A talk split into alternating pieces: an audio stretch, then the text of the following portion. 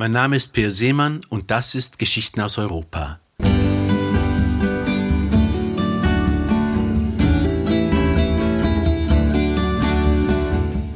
Die folgende Geschichte spielt in Schkuol im Engadin und führt uns anschließend durch halb Europa. Sie handelt von meinem Großvater und mein Großonkel, ein Schriftsteller des Engadins, hat sie niedergeschrieben.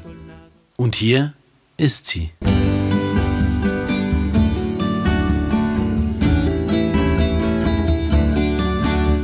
Ich weiß es besser. Er solle Förster werden, meinten seine Eltern, beide aus alten Engadiner Geschlechtern stammend. 500 Jahre Theologen und Schriftgelehrte als Vorfahren seien genug. Die frische Luft in den Tälern und die Arbeit im Freien würden ihm gut tun und sein überhitztes Hirn abkühlen. Von ihrem Haus im Unterdorf in Skurl sah man auf eine Bergkette, drei Gipfel, zwei davon zerklüftet, einer spitz in den Himmel ragend. Ging die Sonne morgens auf, drangen erste Strahlen zwischen zweien der Gipfel hindurch, und es wurde die Silhouette eines Hüttendachs sichtbar, spitz wie auf Kinderzeichnungen. Er war mit seinen Brüdern oft zur Hütte hinaufgestiegen, bisweilen mit den Skiern.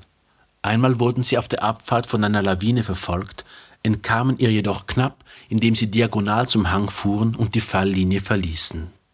Dann beschloss er, Zahnarzt zu werden.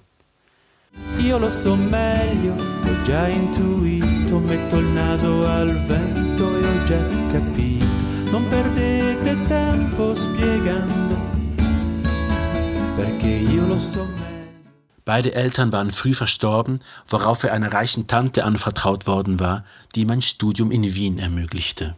Er führte sich auf wie ein Spross gut betuchter Eltern, feierte Feste in mundänen Bars und spedierte den Studentinnen Getränke. Irgendwann war sein Geld jedoch aufgebraucht und die Tante bestand darauf, dass er an die Universität Zürich wechselte. Das Staatsexamen bestand er nicht. Er habe in Wien studiert, sagte er bei der Prüfung zu den Professoren und erklärte ihnen, in welchen Bereichen der Zahnmedizin man dort anders dachte. Als er erfuhr, dass er durchgefallen war, verließ er die Stadt, machte sich auf nach Skurl im Engadin und verkündete den Brüdern, er sei mit der Zahnmedizin durch. Er fahre nun los. Richtung Süden.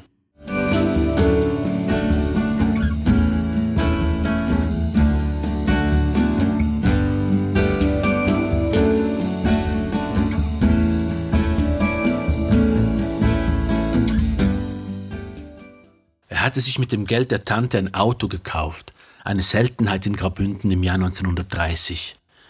Damit fuhr er bis ans Meer, dann der französischen Küste entlang bis nach Barcelona. Er wurde von einem Zahnarzt angestellt in einer Praxis über den Dächern der Altstadt, mitten im Raval-Quartier. Er stellte sich geschickt an, hatte bald mehr Patienten als der Chef, als die Ausländerbehörde auf ihn aufmerksam wurde. Spanien steckte in einer Wirtschaftskrise, arbeitende Ausländer waren unerwünscht. Nachdem man ihn entlassen hatte, kaufte er eine Fahrkarte für die Fähre nach Mallorca.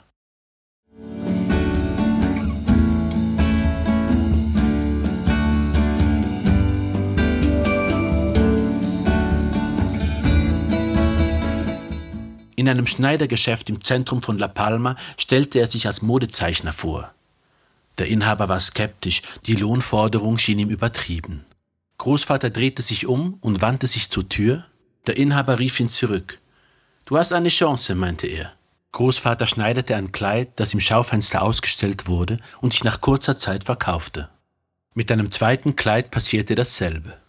Als der Inhaber eine Arbeitserlaubnis beantragte, meldete sich die Ausländerbehörde abermals und gab abschlägigen Bescheid.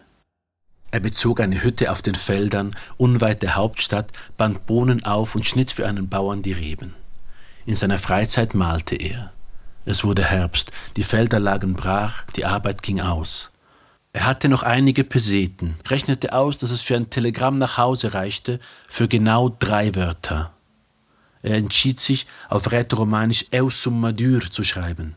Ich bin reif. Er meinte, schickt mir Geld, ich stecke in Schwierigkeiten.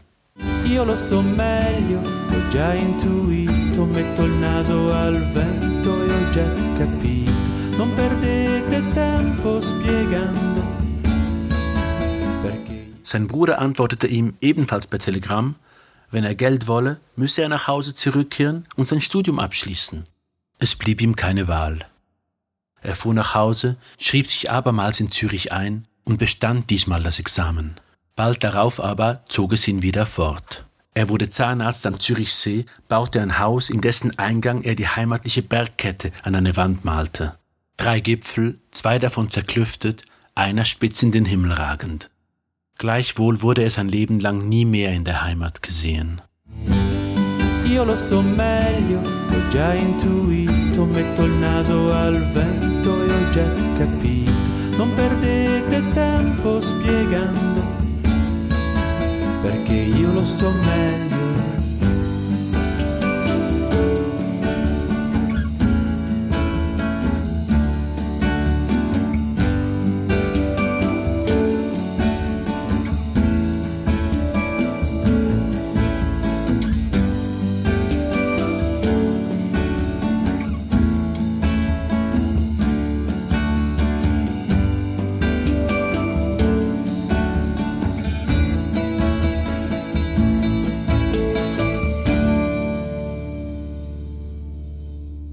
Das war Geschichten aus Europa, der Podcast, jeden Montag mit einer neuen Geschichte.